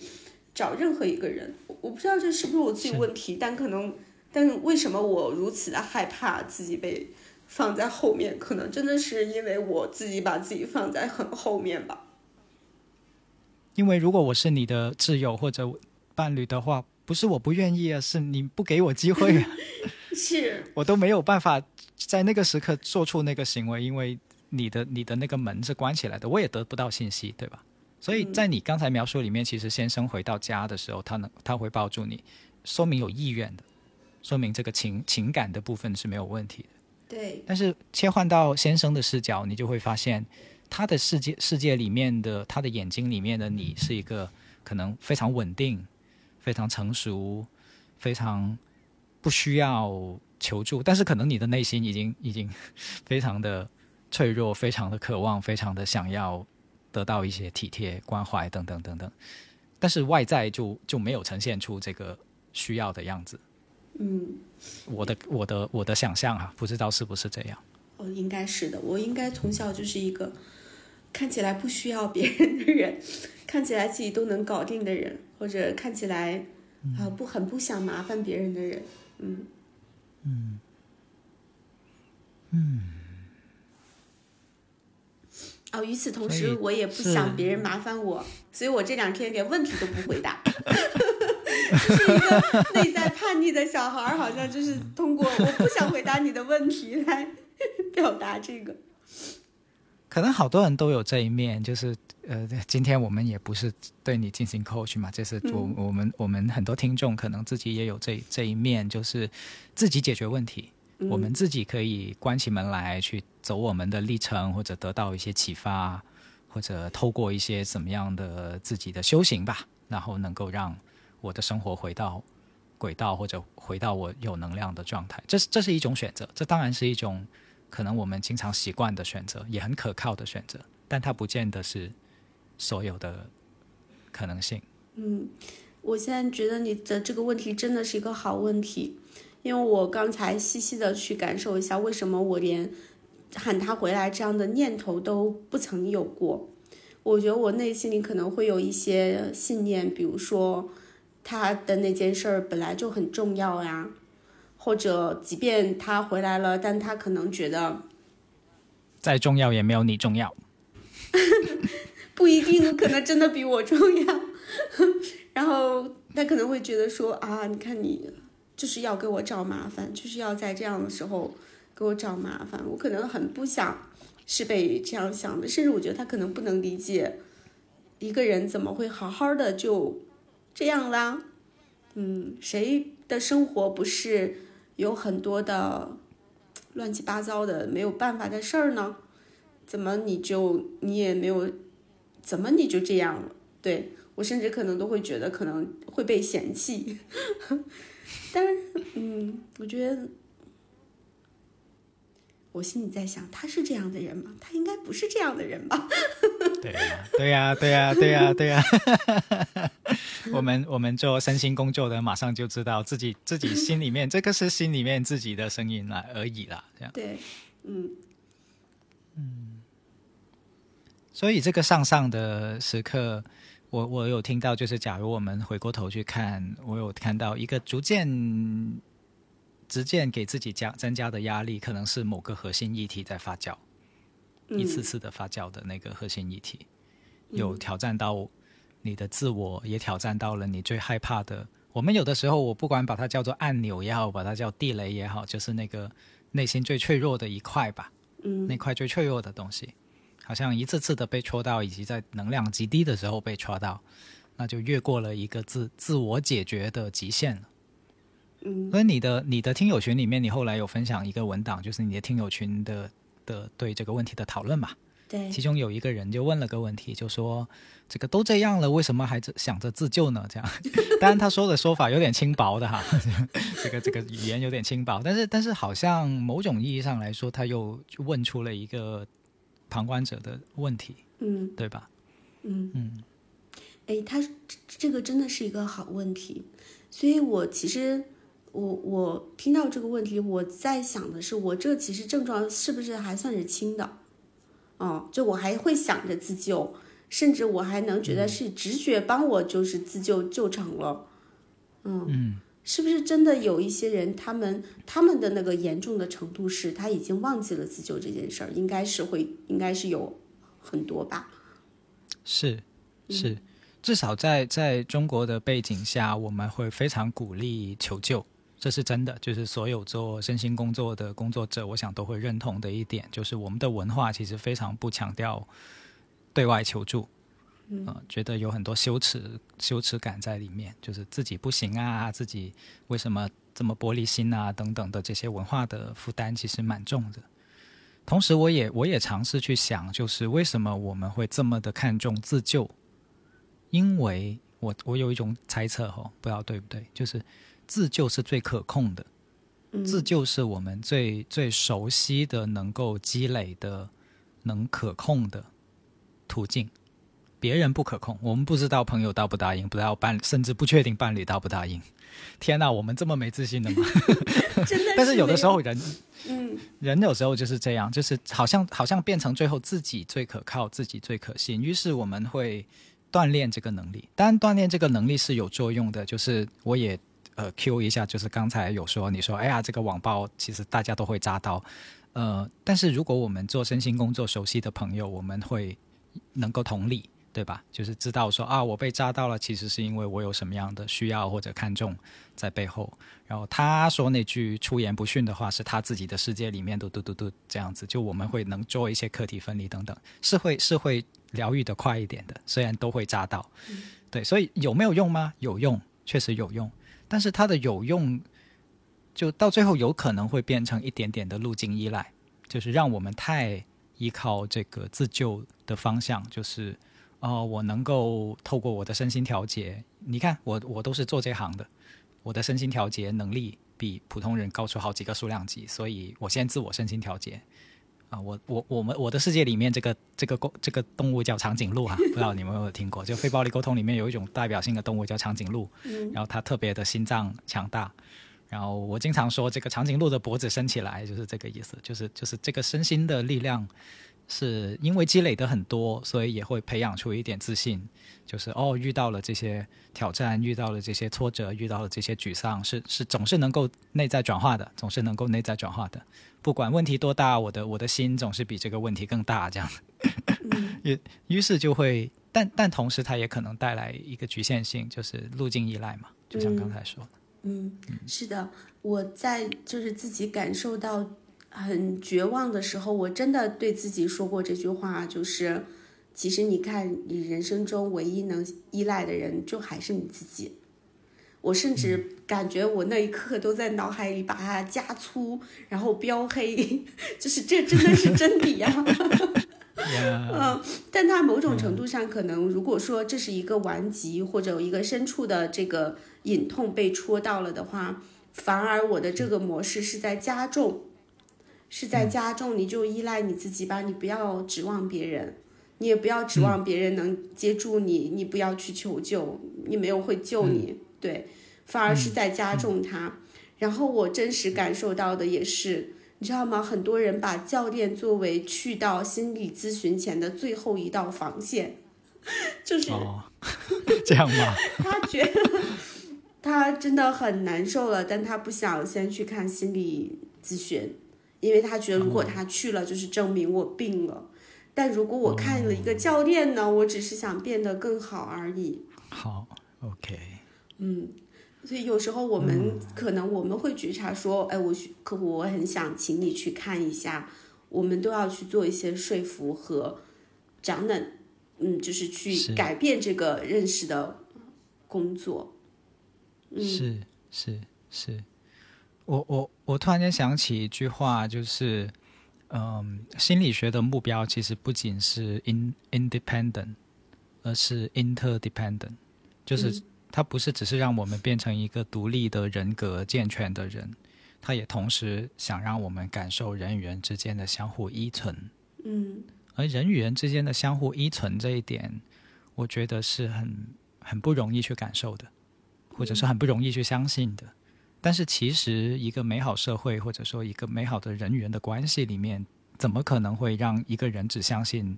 到最后什么都要靠自己？就这个是一个某种程度来说有点病态的的的过程来的嘛。我们会需要个去重建，或者是希望去重建那个人与人之间的这种相互依存的关系。嗯我不知道你认不认同。嗯嗯，这让我想到为什么我听听到听过你三年，然后都没有来找你，是因为在那个时候，我的我的信念依然是没事儿不要去麻烦人家，没事儿不要去麻烦任何人，嗯。但为什么在这个时候，我今天我就突然想找你，然后想请你跟我一起聊这个话题？我觉得可能命运也在用这种方式给我一些启发，就是你要去链接人，甚至刚才跟你的这个对话，我的感受就是我在依依赖于这一个链接，我把自己安放在这个链接之上，然后去更深度的去去表达和疗愈我，对，呃，这个链接其实是让我会感受到很多那种被安放好了的感觉，嗯。嗯，对，这个这个感觉非常的宝贵，非常的美妙。是，我也很惊讶于你的坦诚还有信任，就是其实等于你对自己一个很脆弱的人生议题的打开嘛，就是把我自己放到这里来了。简单来说，就是你你嗯敢于把自己放到这放给我吧，呃，不仅是放到这里，就是愿意把自己放给我，然后也恰好是可能我能够看到跟嗯接住的一个、一个状态，所以我的理解是。嗯，这个上上的，就是我们双引号哈，把它叫做上上的自救都不能的的生命体验，在你的人生里面，它可能是一个一个突破转折的的点，就是就是人生在给你出题，然后你这道题透过这个过程慢慢慢慢读懂了这道题到底是什么题，就可能最初你你对它的理解是一个情绪性的反应，然后或者是一个职业的挑战，但是你越看越这道题，你会越就审题嘛，所谓的慢慢审这道题，会发现哦，原来这道题现在考的是这个，嗯。是这个层次上的，他还不仅仅是说啊这个难受啊，或者说啊这个亲密关系啊这样，嗯，我我今天就有在做这个功课。我今天早上在想说，这两周他在给我送的礼物是什么？我第一个感受到的礼物是，就是我们就是有时候就是会去走那个牛角尖儿，但我们在走的时候，我们不知道，我们看不到那个全景，我们也不知道在自己在干嘛。哦，嗯，对我我我在读的第二个礼物是，我发现其实我是在不断的去，当身体的极限出现的时候，其他的系统性问题就来了。嗯，而我恢复的那一刻，其实也是从身体的照顾开始的。不管是去听那个心经，我把它理解为对于身体的一些能量的正频的调整，一些净化，嗯嗯嗯，而饮食还有那那个转过头来抱它，我都是感觉其实是会有一些身体能量上的补给，但我觉得最核心的那个我去经历的那个议题的挑战，应该是在亲密关系上的，嗯，甚至我感觉如果没有在这个议题上的挑战和恢复出现，其他的事情他们的显化可能没有这么强，嗯嗯，明白，对，但我在这之前，我一直不知道，或者说没有深度觉察的是，原来我自己把自己排得很靠后。嗯。嗯原来我自己很很不想或者说不能去链接别人，不敢，不相信，不敢把自己放过去。那背后可能也是，我觉得我我不值得，我不喜我我不我不能被接住。嗯嗯，对，嗯，但这些这些在我生命上发生的，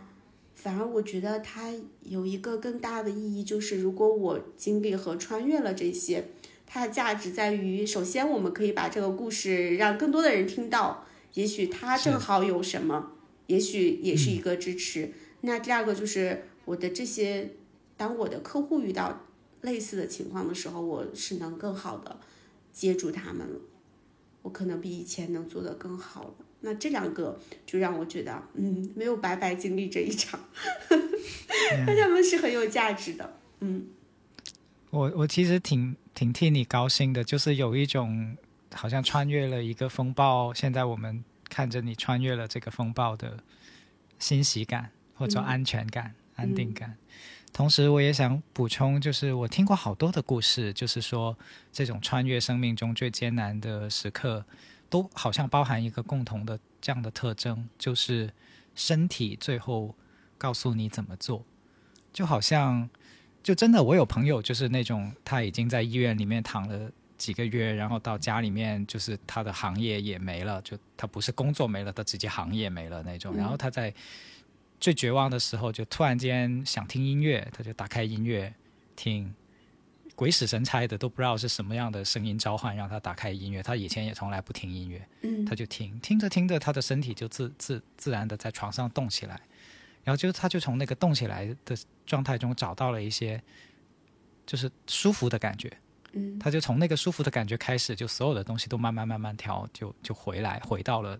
正轨上。就是跟你的故事好像有有有共通点，就是对吧？有有点像，就是呃，你的身体在在在指引你，就是把头脑放掉。就最后把所有的这些所谓思考性的东西、大脑的东西都先都先放开，嗯，然后又让身体去给你答案，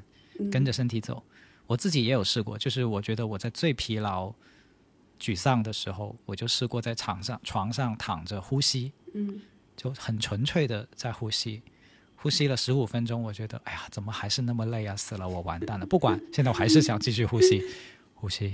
呼吸。呼吸就就大概这么又呼吸了半个小时，那个能量就一点点点点点点，就有点像你的手机从没有电，就是你插那个充电线进去都是红色红色红色到百分之二，嗯，对，哎，对了对了，就是 百分之二这样，然后继续，然后你就看着那个百分之二变成百分之三四五六，它快不了的，它不并不会说你百分之二然后就嘟百分之九十不会，对吧？但是它就是你慢慢。服从于神或者臣服吧，臣服于你的身体的带领，嗯，然后你就你就看着那个慢慢回来。这这个是我我自己经历过的一点小的体验，好像也有一点点共通，我不知道是不是。对对，嗯嗯，我刚才替听友脑补了一个问题，就是他们他们怎么能够被身体带领呢？然后。嗯，他们怎么能够知道身体在带领他们什么呢？我我脑补了这样一个问题，然后我自己出来的那个答案是：你可能在前面是找不到那个感觉，但在某一个好像就是到了那个临界点的时候，他就他就会来。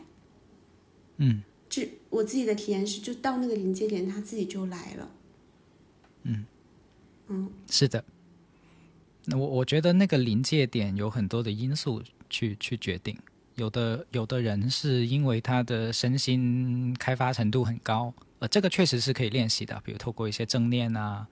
或者说对自己的觉察觉察能力提高，其实对这个部分很有帮助。就是你会看到有一些人能够做到说，哎，今天我就是想怎么怎么样，而不是我的脑袋告诉我的，是我的身体告诉我的，这样就就他的身体打开程度很高，或者说就是这也是一种智慧跟能力，他确实可以锻炼。但是也有的人他可能的那个过程就是脑袋脑袋转转不动了，对，就是脑袋转转转转到就有点像什么，有点像身体说先先开始你的表演，尽情表演啊！表演到 演不下去了，这个脑袋投降了的时候，然后身体就接管，嗯嗯对吧？那那也不需要，或者说也强求不来，反正它就是会出现临界点，就像你说的临界点效应，嗯临界点到了，它就它就接管。嗯。哎，好感谢我的身体接管了我，把我带回来了。是的，是的，是的，是的，是的，是的，他是我们最可靠的朋友。嗯他有很多超乎我们想象的力量跟智慧，这我我是这么理解的。嗯是的，I read your reviews, I studied the lines, I know them so well. My life's now a tragedy, one for the road, 感觉我们快到了结束的时候。是的，是的。我我最后想补一个我感兴趣的角度，就是嗯因为你呃找我聊这个话题的时候，我我我刚好看书看到有一个故事，就是说，呃，在加拿大有有一个中学，他也不知道怎么搞的，就组织一群学生去划皮划艇，然后也不是划皮划艇，就是就船吧，sorry 船，然后在横渡大西洋，他们真的胆子特别大，就要 这么说。然后在横渡的过程中发生了意外，嗯。他们只有几个老师，然后就四十几个高中生跟几个老师就上了救生艇，他们在黑夜里面就就没等待救援的过程中，他们能发出救援信号，然后就在等待救援的过程中划不断的划那个救生艇，划了四十多个小时，最后全部获救，没有人死掉。嗯然后他们是那个老师，就是事后灾难以后去记录，把他们的整个历程写下来，里面就提到了一个细节，说这群学生是一边划这个救生艇的时候一边唱着歌的。嗯他是不是一边唱着歌？他就觉得说，这个学生们一起唱着歌划皮划艇，这个特别有力量，也成为了他们求生里面特别重要的一个一个情景。嗯所以这个这个小故事就触发我问一个问题，就是当我们去到人生最丧的时候，就像嘉莹今天跟我们描述的那个人生这么多重打击，或者都动弹不得，觉得自己救不了自己的时候，你想跟谁一起划这个皮这个救生艇，以及你想唱的那首歌是什么歌？嗯，你会想想有没有想唱什么歌？假如你去划那四十多个小时的救生艇，我吗？嗯，如果现在想。嗯，我的第一个念头我是会想跟我先生一起划，嗯嗯，然后那首歌可能没有歌词，嗯它就是一个纯音乐，嗯嗯，我觉得它是什么不重要，因为当我想到一个纯音乐的时候，我觉得我跟我先生能共同唱出来的音乐都不一样。我们俩在这个方面的审美，我们俩可能都无法有同一首都会的歌。，Yeah，嗯，但我觉得没关系，嗯，嗯。就是可能一会儿是我我来带领唱了一段《心经》，一会儿是他可能唱了一个什么法国的什么军队的歌曲，但是另外一个人都会都会欣赏和欣赏他，还有给他打拍子，还有跟着嗯跟着喝喝啊、应和他，我觉得就够了。嗯，想这个问题的时候有什么感觉啊？觉得很美好，嗯，觉得很，嗯，就是这是会有生机的感觉。它听起来怎么也不像是两个人去赴死的状态，而是是是有生长的那个那个样子在的。是，嗯因为我自己想这个的时候，我有一种突然间突然间被打动了的感觉，就是是哦，我我可能会想跟我的学生或跟跟我的最好的朋友，包括我我的太太一起划这个这个救生艇，然后会很想把我童年的一些歌唱出来。你童年的什么歌？一些就是我们在广东地区嘛，童年就会这个香港有转播一些日本的动漫，啊，然后就会把那些日本动漫的本来是日语的歌改改成是用广东话来唱的歌，嗯就是我想到的是小叮当的那种什么噔噔噔，对对对对，有点类似的那种，对对对对对，就是什什么数码暴龙和嗯南灌篮高手，他就会用一些粤语来，就是调子还是那个原来的曲的调子，嗯。但是配音配配的那个那个词填的那个词就已经是粤语的，就是，嗯但是重点是单可能每个人的歌都肯定不一样，但是我觉嗯。得那份感觉就是那种，确实如你所说，就是很有生机，很。嗯。很美好，它它不是什么苦难，它它它就是特别有生命力，就是那那种生命力的感觉会让我觉得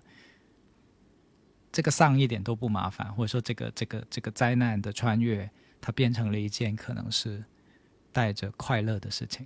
嗯，甚至我都可以用快乐去形容它。嗯嗯，嗯所以我这也是我我想最后去问问出这个问题。我我觉得大家也不妨想想，你想在那个时候唱什么歌？对呀，在嗯评论区告诉我们，对，在评论区告诉我们。嗯，对，好开心啊！今天用这个来作为结束，我们可以，对我也觉得我好了，嗯，嗯好吧，谢谢好，谢谢谢谢大家，拜拜，呀、嗯拜拜，下次再见。嗯。It's alright. It's alright, baby. It's 呃.我们当成是现在就是播完一个电影，然后有彩蛋嘛，然后呢，我就等于、呃，先先想佳莹给听众们讲一讲，就是录完这个，其实也就过了三四天，对吧？就大概三到四天前。那录完了以后，你感觉你的生活怎么样？就比如第二天起来，然后后面的这些感受，内心的感受。我这两天的能量特别好，而且我甚至有一点感觉，就是那种恍如隔世的感觉。嗯，然后我我会觉得很奇怪，就是，哎，我我还就在不远前的几天是那样子的吗？嗯啊，嗯嗯就是那种非常强烈的恍如隔世的感觉，然后我会觉得好像诶，生活中每一天充满了那种快乐，然后充满了那个呃积极的能量，然后每件事情会让我很快乐、很很乐观，然后很想又有一种很满的能量想要往外溢的感觉。嗯，就是有点像翻篇了，并且放晴了的这种感觉，对吗？对，就就真的就是放晴，然后，然后甚至都有一点想起来有一点不是很确信了的那种感觉。嗯嗯嗯，就是好像前面前面那一段自己在一个一个乌云的区间里面，然后这一段现在是嗯在一个阳光放晴的区域里面，就有一种哎怎么就放晴了 的这种惊惊喜，就是有点都甚至自己都不太相信的这种感觉，对吧？这种对比就很强烈的对比。嗯嗯，是的，嗯嗯，我我为什么会问佳莹这一段？就是我其实心里面我是期待这个过程会发展成样这样的，但是我是觉得很神奇，就是佳莹给我的反馈是比我原来预期的最乐观的还要再乐观一些。嗯嗯，然后，然后我是这样想的，就是在佳莹来找我的时候，其实佳莹的呃给给给出来的一个角度是蛮公共利益取向的。什么叫公共利益取向？就是我感觉佳莹的意思是说，我已经度过了，我已经把自己包扎好了这个伤口，然后呢，我跟梁毅聊一聊哈，来给大家一些我自己走过这一段，或者说大家。能从我这段经历里面找到一些什么样的切入口去理解自己怎么跨越这一段，但是其实坦白讲，当时你来找我的时候，我是有一种感觉是你还有需要，就是嗯，那个、那个伤可能只是急救性的去去包扎了一下，但是其实嗯、那个东西还是需要一些支持的，还是需要一些承接的，而这个过程，我觉得对于很多人来说可能是嗯不太容易启齿的。我尝试把它嗯。分成三个区域，就是呃中间这一层叫做乌云区，下面这一层叫做洪灾区，最上面这一层叫做放晴区。我觉得嗯。现代人可能很多时候是呃所谓的丧，其实是从那个嗯乌云区已经开始往洪灾区掉了，就是往下掉。嗯然后掉到自己没有办法去调节或者说自救的时候，就有一种哎呀，我的生活要崩溃了，我的我的整个身心可能已经快到不行的地步了。其实那个时候已经到洪灾区了。那那个洪灾区的意思就是自己呢就要做一些急救，那最后可能有些人会愿意去求助，对吧？你也求助过，求助正念的老师，求助心理咨询师。那可是那个时候的急救只是帮你拉回那个乌云区，生活还在继续，因为现代人有大量的压力，然后所以在乌云区里面就会就会经历一个乌云区跟洪灾区之间的交替。但是，其实我们特别希望的是让更多人能够看到那个放晴的区域，就是拉到放晴、放晴去。而我，而这个过程里面的关键，第一就是接不接受，就是因为放晴区的生活可能是，呃，只是在很多人的想象里面，只是偶然会出现，就是一生里面出现那么几次就就已经满足了。但是他可能不想象说，哦，其实我作为一个人，我是可以去享受那个放晴的区域的。第二个事情就是。那到底我能怎么做才能够拉到放晴的区域去？这是很很大的、很很大的课题。那我只是给了一个模型哈，我也是跟佳音探讨，因为你也是教练，可能你也会在我这样的描述下面回想起很多一些客户的案例，或者说一些你平时的观察。你你怎么看？嗯嗯嗯嗯，如果回到我这个案例的话。我是认同这个分区，且我觉得可能很有帮助的是，呃，我跟你聊完那一天晚上，我觉得还是很重要。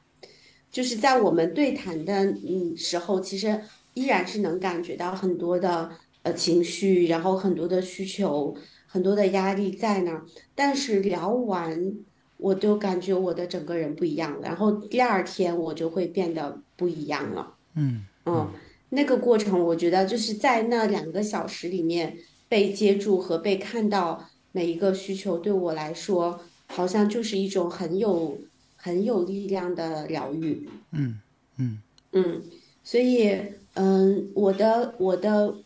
从乌云掉到下面，然后又放晴，我觉得是经历过几个阶段。第一个阶段是我其实是决议。就是像那天我说早晨阳光射进来，我说我不想过这样的日子，我要过快乐的生活。如果说那个时刻我是做了一个决定的话，后面一直呃身体的整理，然后来找你聊这件事儿，其实我都是在支持自己。对的，对的。而嗯，而恰好就是呃我求助的这些方式和对象。你们都很好的接住了我，嗯，然后就就带给我一种哎可以更轻松的那样的感觉。那在后面的那几天，我也会去观察，我好像更从心里接纳了你那天跟我讲的说，嗯，你你真的把自己放在哪里？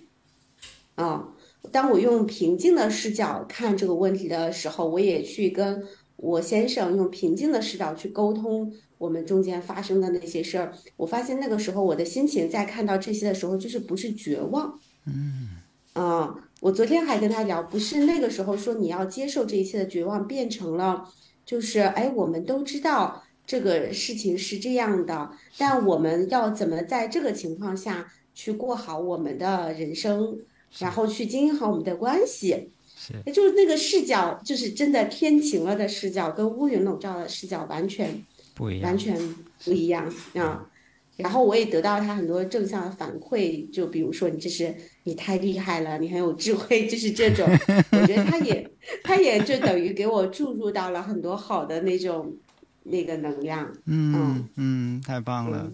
就能能感受到，就是觉得很庆幸啊，就是或者说。很祝福这种感觉，就是你你走的每一步，从最初的那个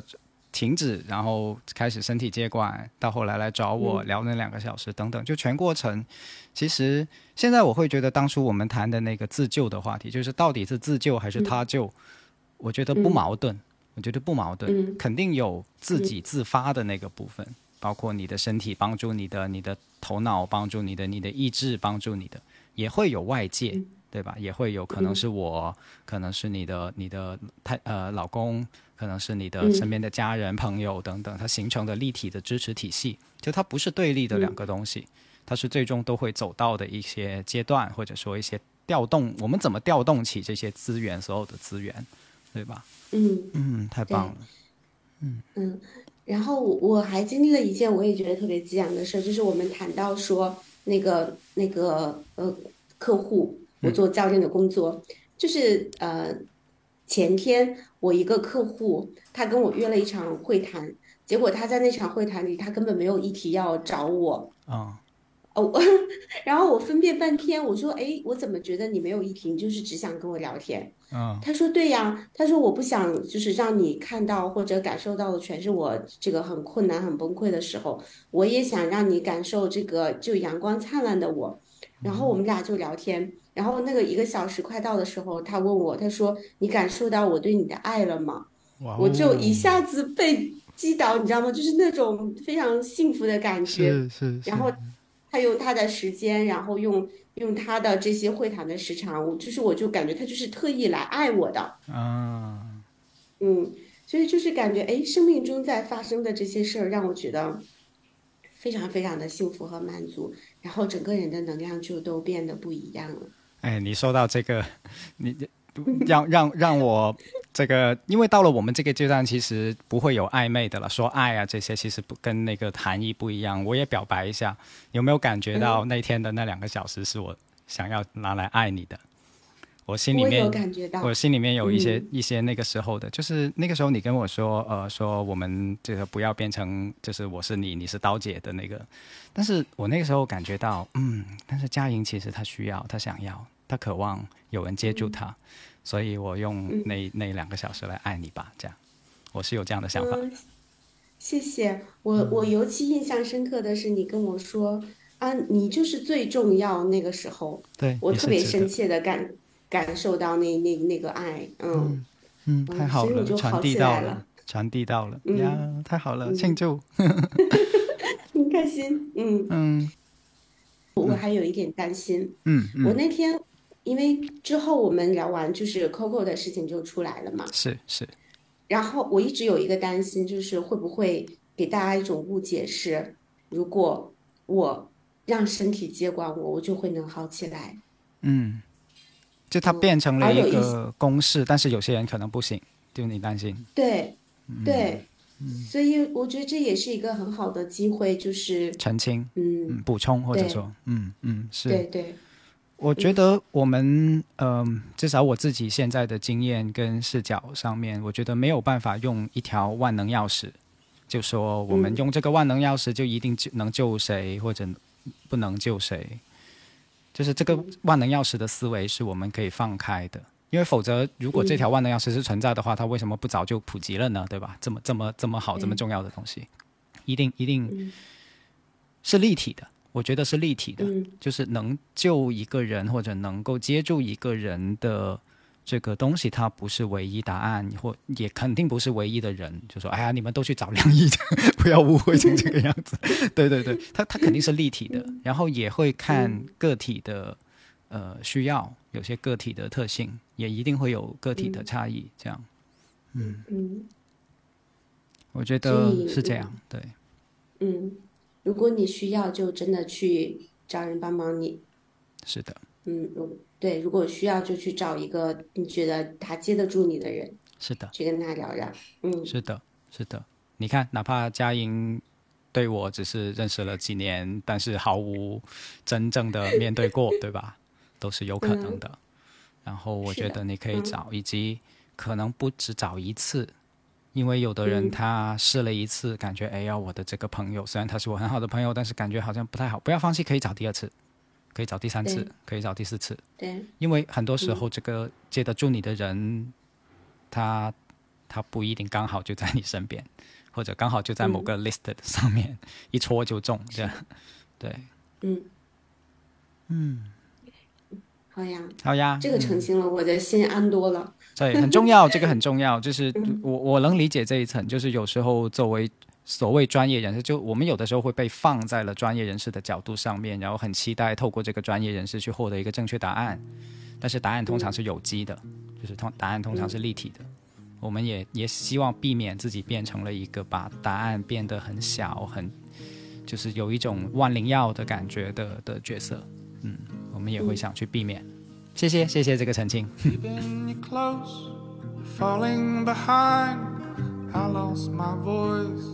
You lost your mind. They say you're not well.